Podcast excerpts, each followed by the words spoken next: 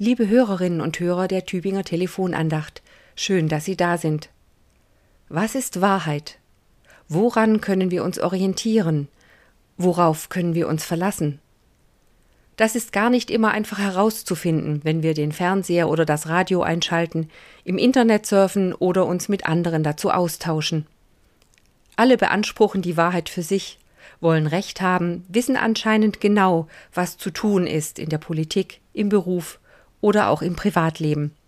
Und wollen unsere Zustimmung. Ja, genau, so ist es. Das finde ich auch.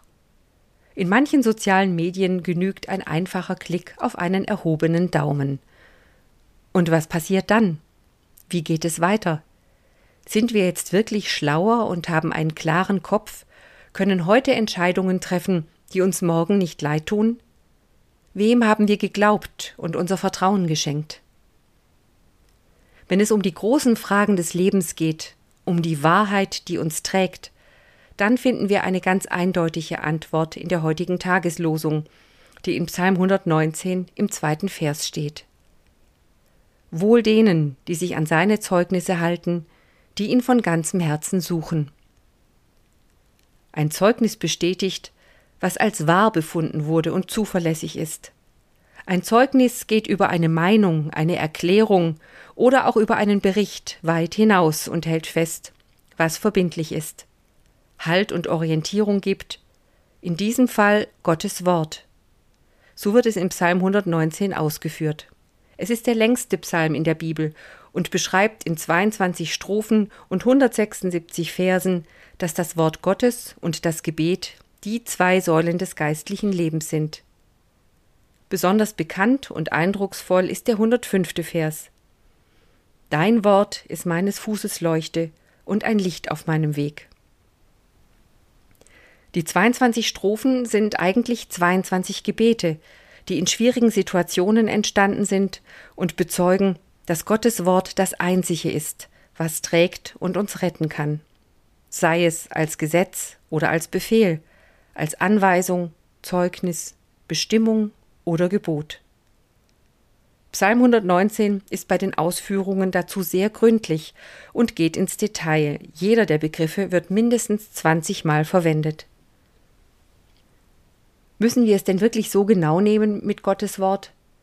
Können wir nicht Abstriche machen und es etwas lockerer sehen, damit es besser in unsere Zeit und zu unserer Sichtweise passt? Auf keinen Fall, sagt unser Lehrtext, der im fünften Kapitel des Matthäumsevangeliums steht und in die Bergpredigt von Jesus eingebettet ist. Vers 19 führt aus, Wer nun eines von diesen kleinsten Geboten auflöst und lehrt die Leute so, der wird der Kleinste heißen im Himmelreich. Wer es aber tut und lehrt, der wird groß heißen im Himmelreich. Wenn es um Gottes Gesetze und Gottes Wort als Gebot geht, macht Jesus keine Abstriche. Er will das Gesetz nicht auflösen, sondern erfüllen.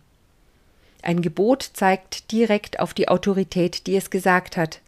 Es beinhaltet, Befehle zu geben, die befolgt werden, ohne Wenn und Aber. Jesus als Gottes Sohn steht für beide Seiten. Auch er ist an Gottes Gebot gebunden, gleichzeitig erfüllt sich in ihm Gottes Wort.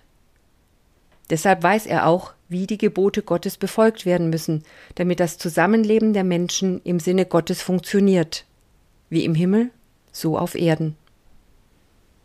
Die Gebote umzuschreiben, aufzulösen oder umzudeuten, ist keine gute Idee, wenn wir es ernst meinen mit Gottes Wort. Wir können uns nicht nur die Rosinen herauspicken und Gedanken herauslösen, die in unser Weltbild passen, sondern die Gebote gelten als Ganzes.